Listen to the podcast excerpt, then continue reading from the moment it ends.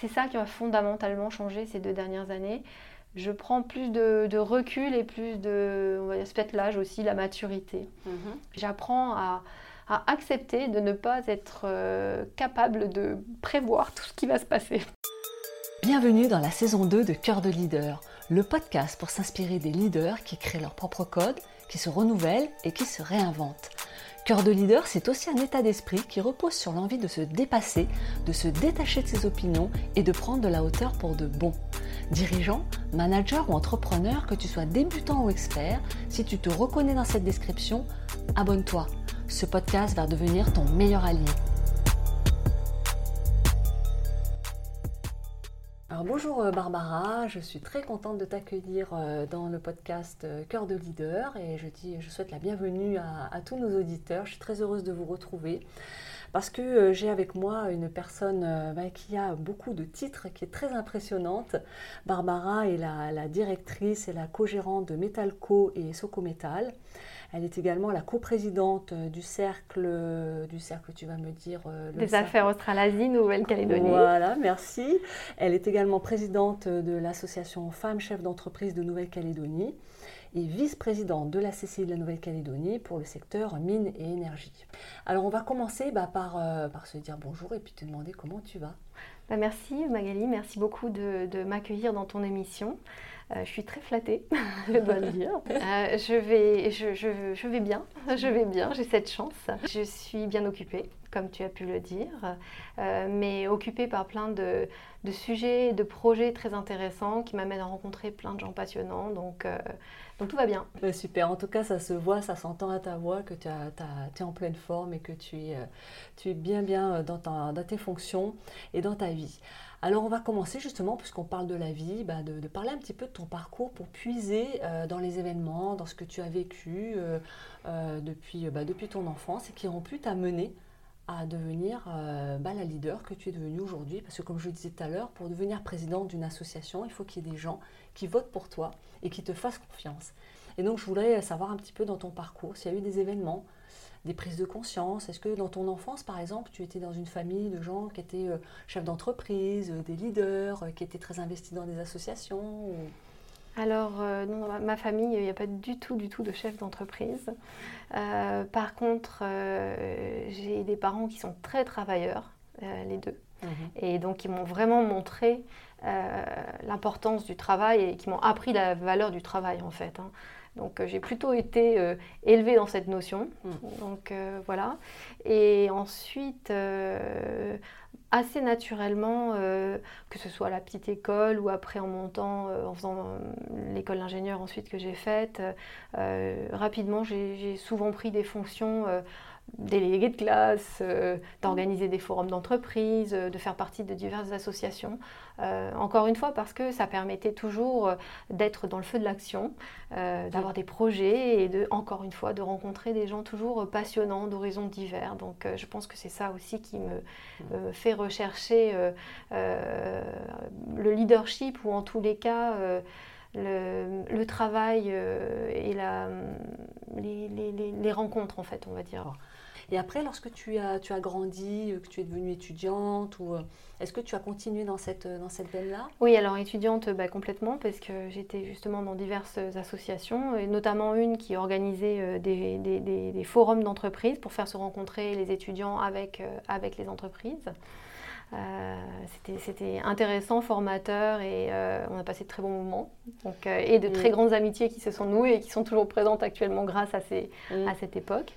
Et puis après, en rentrant dans les différents jobs que j'ai eus derrière, euh, j'ai dû un peu lâcher prise sur l'associatif parce qu'à cette époque-là, euh, il y a eu non seulement le travail, et en plus les enfants qui sont arrivés. Donc ah euh, à un moment de notre vie, c'est un peu difficile de tout, mm. de tout gérer.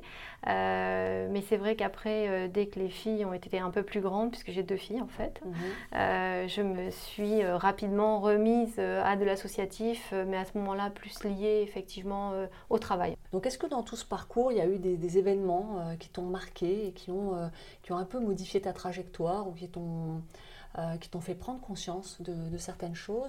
Alors effectivement, moi je dirais que le plus gros euh, changement que j'ai eu à vivre, c'est de passer de, de, salarié à chef d'entreprise. Mmh. Et, et ce changement, je, je l'ai vécu en Calédonie. Euh, dans une volonté de rester en Nouvelle-Calédonie en fait. Donc euh, on dit souvent que la Calédonie est une terre d'entrepreneurs, mm. euh, mais moi je ne peux que le confirmer. Mm. C'est-à-dire que j'étais jusque-là salariée, salariée de, de, grands groupes internationaux, puisque je vais travailler basé à Paris beaucoup de, dans beaucoup de régions en Afrique, et puis après basé en Australie et avec un petit peu d'Asie. Et quand je suis arrivée en Calédonie avec une société euh, australienne, et qu'on m'a dit au bout de trois ans, bah, tu peux repartir en Australie, et là je me suis dit, mais non, en fait, c'est pas là que j'ai envie d'être, c'est, mmh. j'ai envie de rester en Calédonie. Et, euh, et pour y rester, et bah, finalement, euh, c'était l'entrepreneuriat qui s'offrait à moi et qui a été une opportunité d'ailleurs avec un associé qui m'a proposé une association. Euh, et, j'ai fait ce, grand pas, puisque en fait, il y a quand même un grand pas entre le rôle de salarié et le rôle de chef d'entreprise. Ouais. Voilà. Comment tu as pris la décision? Ça s'est fait facilement? Ça a, été, euh, ça a été beaucoup de réflexion? Euh, Ou alors tu t'es dit non, je, fonce? Ça a été assez facile finalement, parce qu'il y avait une vraie volonté.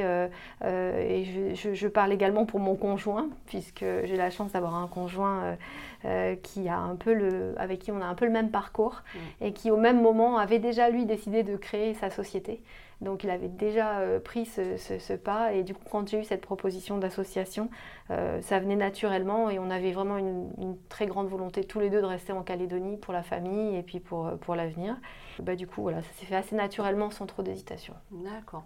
Donc un conjoint qui est aussi entrepreneur, euh, comment on vit ça au quotidien ça fait des moments un peu compliqués quand même à la maison, parce que la vie d'entrepreneur n'est pas un long fleuve tranquille, mm. mais ça permet aussi euh, de se comprendre par rapport aux difficultés des fois qu'on rencontre, par rapport au succès qu'on rencontre, par rapport à notre détermination sur certaines choses, par rapport à, à notre évolution aussi. Parce que c'est vrai qu'on évolue quand on devient chef d'entreprise et on évolue dans sa vie en permanence. Hein, qu'on soit, il n'y a pas que les chefs d'entreprise qui évoluent, ce serait faux de dire ça. Mais comme on est confronté à des problématiques euh, euh, pluridisciplinaires et des problématiques humaines euh, assez, assez vastes, mm. on, mûrit et pouvoir partager avec son conjoint des réflexions ou des, des questionnements qu'on peut avoir dans certaines situations c'est très sympa. Mm. Et ça nous fait vraiment avancer. Et en plus, ça nous a permis finalement euh, à tous les deux d'avancer dans le, dans le même sens. Donc, ce qui était bien aussi, ce qui vient aussi au niveau du couple. Oui, oui ça, ça crée un soutien euh, mutuel finalement. Et une vraie compréhension. Alors du coup, euh, Soco Metal et, euh, et Metalco, tu les, tu les as fait développer, tu les as, tu les as fait grandir, tu as grandi avec. Qu'est-ce qui a fait que euh, tes entreprises ont prospéré et que toi aussi tu as, tu t'es senti prospérer aussi? Alors j'aimerais bien dire qu'on a prospéré dans les deux dernières années, mais ce n'était pas vraiment le cas, avec la difficulté que tout le monde, enfin que beaucoup d'entreprises ont connue. ces dernières années, on a plutôt vécu des moments, euh, on va dire, difficiles. Mhm. Et euh, d'ailleurs, c'est d'autant plus difficile d'être chef d'entreprise dans ces moments-là que dans des moments de croissance. Hein. Euh, mais bon, voilà, on, continue notre bonhomme de chemin, donc donc c'est bien. on a passé, ça voulait dire qu'on avait quand même des bons fondamentaux pour pouvoir justement passer des périodes de crise. Alors qu'est-ce que tu as appris justement de, ces deux dernières années euh, Qu'est-ce qui a changé entre l'avant et l'après, euh, maintenant qu'on est sorti de, cette crise sanitaire, on va dire, en, grande partie? Qu'est-ce que pour toi tu, retiens de cette, de cette, période et comment tu penses que ton entreprise a, évolué par rapport à ça? Enfin moi personnellement, euh, j'ai un certain recul maintenant par rapport aux événements je, dis un recul parce que c'est vrai qu'on en parlait précédemment, euh, j'ai plutôt mm. un tempérament d'hypersensible, euh, c'est-à-dire qui va prendre toutes les émotions de plein fouet, etc. En tant que chef d'entreprise, on apprend à garder un peu de distance quand même sur certaines choses. C'est vrai que ma formation initiale et, mon background technique, c'est plus de la gestion de projet. Dans la gestion de projet, on prévoit toujours tous les plans. Et on a toujours le plan A, le plan B, le plan C, le plan D. Mais là, avec ce qui nous arrive ces dernières années, euh, j'avoue qu'on a du mal à faire tous les plans de toutes les situations parce qu'on n'avait même pas pu envisager les situations. Mm. Donc euh, j'ai appris à mieux réagir euh, à l'idée que j'ai pas forcément tous les plans A, B, C et D prêts mm. et que bah, on va devoir faire face en fonction de, ce qui va de ce qui va se passer. Quoi, hein. mm. Et ça, c'est, ça, c'est très dur. C'est très mm. dur parce que normalement, euh, notre, euh, notre rôle en tant que chef d'entreprise est d'avoir une vraie vision sur le long terme et de pouvoir euh, piloter dans un rail et de nous amener à la vision qu'on s'est donnée. Sauf que la vision qu'on s'est tracée dans ce chemin, quand on nous met une grosse bombe au milieu du chemin, qu'on doit faire un gros détour, etc. Voilà, mm. c'est mm. des fois. Et puis même la vision qu'on avait, ben, en fait, il n'y a, plus de possibilité de vision dans cet axe-là parce que ça a complètement changé. Donc il faut en permanence euh, la modifier. Et ça, je pense que ces dernières années, euh, c'est un gros changement. Mm. Euh, et je pense que les années à venir vont toujours être comme ça. Mm. Et il va falloir s'adapter, s'adapter de plus en plus. Il me semble qu'il y a quelques années, c'était assez simple d'avoir une vision mm. et de se dire, bon, bah, dans 5 ans, on va faire ce chiffre, on va monter comme ça, on va changer comme ça. Nous, là, tout a été modifié, tout notre paysage d'évolution de l'entreprise a été modifié, notre contexte institutionnel, notre contexte fiscal, on ne sait même pas ce qui va devenir tout change tout le temps mm, et mm. Euh, de façon beaucoup plus rapide. Moi, je vois l'évolution. En 11 ans de gestion de, de Metalco et Socometal, on a peut-être eu 8 euh, ans où on arrivait, moi j'arrivais très très bien à tout prévoir. Enfin, ça, mm. ça, ça, roulait quoi. Euh, là, j'avoue que un peu plus de mal ces temps-ci, hein, je dois le reconnaître. Hein. Donc, pour moi, c'est ça qui a fondamentalement changé ces deux dernières années. Je prends plus de, recul et plus de, on va dire, peut-être l'âge aussi, la maturité. Mm-hmm. J'apprends à, à accepter de ne pas être euh, capable de prévoir tout ce qui va se passer. Oui, voilà. on fait appel à la notion de contrôle hein, euh, et de lâcher prise. Euh, c'est vrai que ce sont des termes un peu galvaudés, mais qui prennent tout leur sens, je pense, dans, dans, ces situations-là, où on ne peut pas faire autrement, si on veut survivre en tout cas. Alors tu parlais tout à l'heure d'hypersensibilité. Est-ce que ça t'a aidé ou est-ce que tu penses que ça, ça a pu te desservir? Alors pour moi, pendant longtemps, l'hypersensibilité a, été un gros, gros handicap. Surtout que, euh, voilà, dans ma génération, euh, j'ai la cinquantaine, on a été élevé dans un monde où, euh, dans l'entreprise, il ne faut pas montrer ses émotions, il faut être fort, voilà, il faut, il faut toujours être détaché, enfin pas détaché, impliqué, mais pas émotionnellement, encore une fois, ça revient. Donc euh, moi, mon hypersensibilité, c'était plutôt un gros handicap. C'était comment euh, je ne montre pas que ça me touche, comment euh, je fais pour parler pour qu'ils ne se, rendent pas compte que je suis stressée, etc. Donc c'était lourd, c'était très lourd.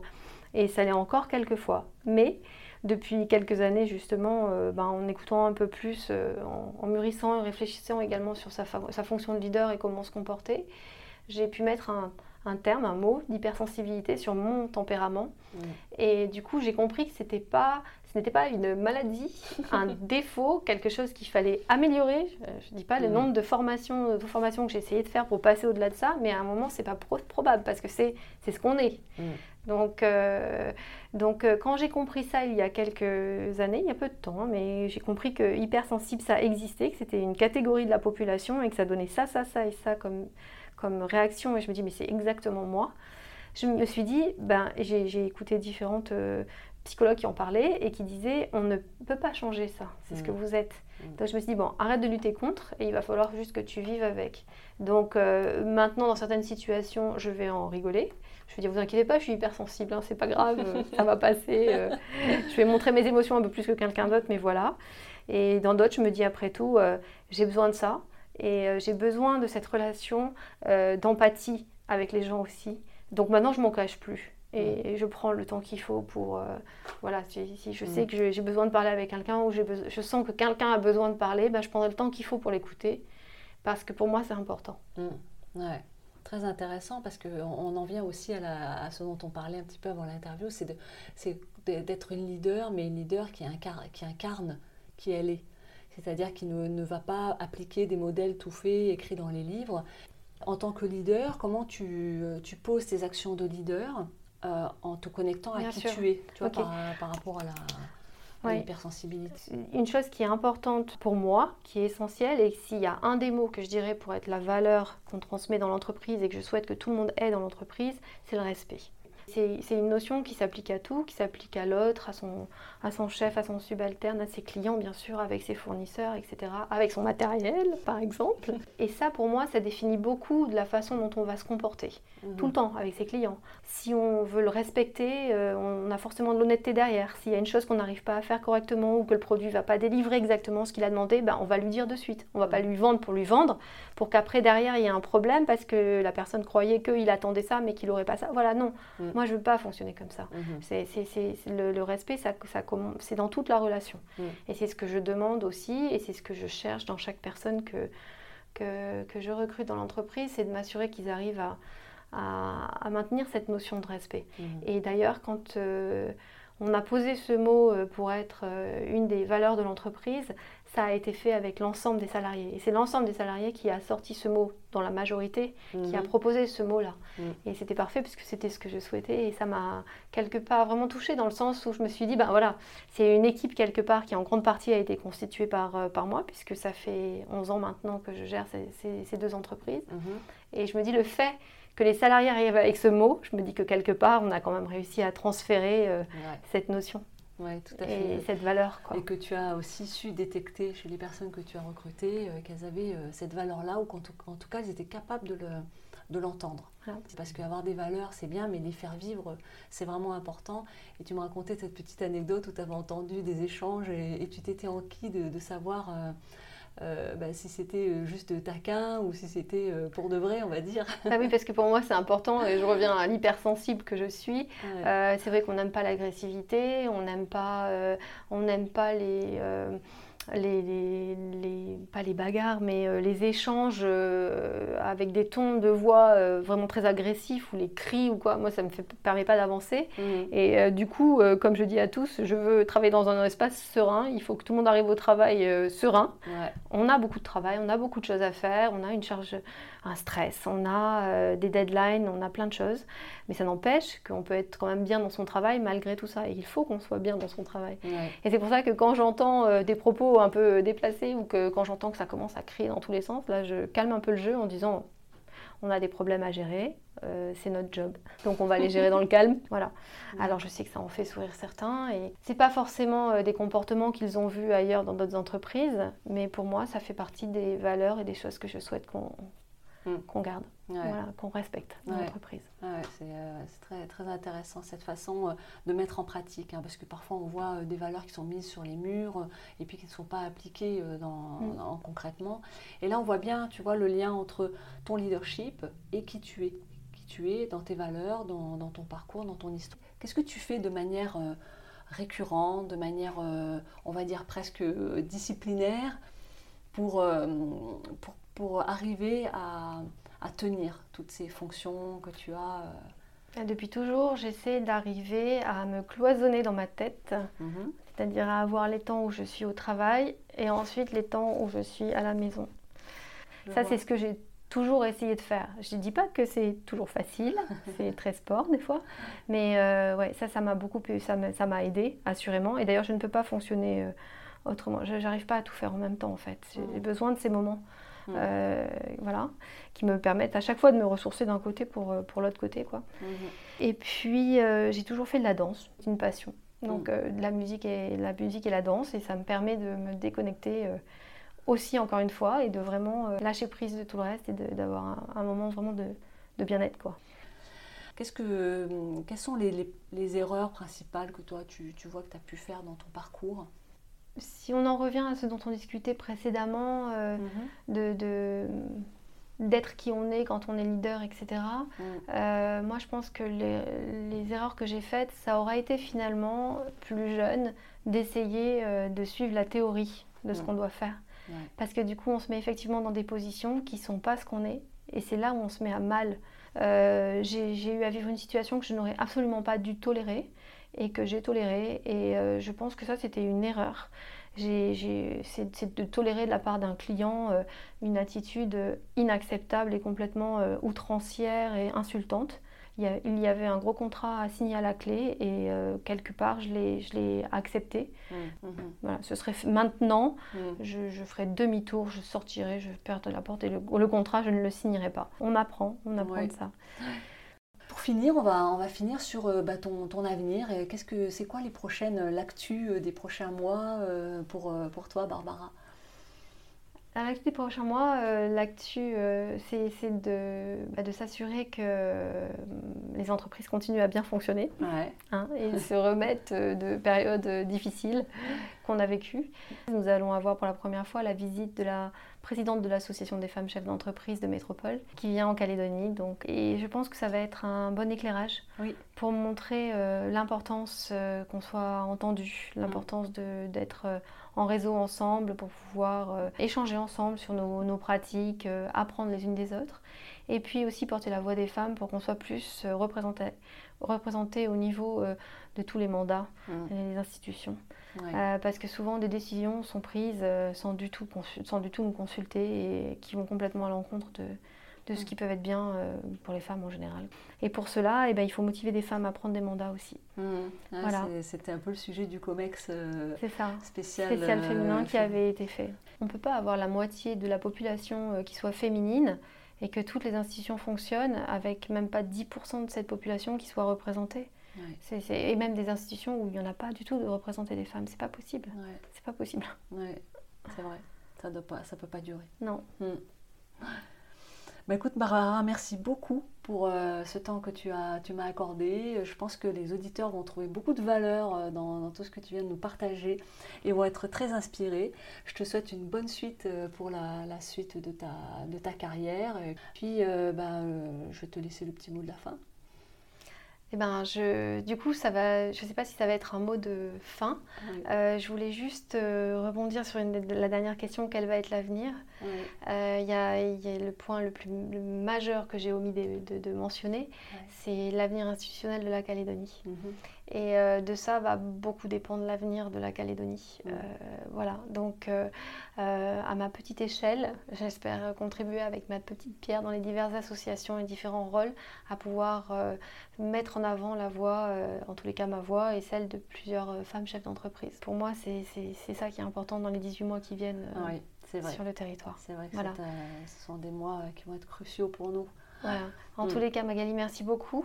Euh, c'était très intéressant cet échange. J'ai appris aussi beaucoup de choses. Mm. Je souhaiterais vraiment qu'on puisse échanger aussi avec euh, les salariés de l'entreprise par rapport à toutes, euh, toutes tes connaissances. Ah, merci beaucoup. dans les domaines de la psychologie. C'est très intéressant. merci beaucoup, c'est très gentil. Bah, merci à tous et puis bah, je vous souhaite une bonne, très bonne journée à vous tous et on se retrouve la semaine prochaine.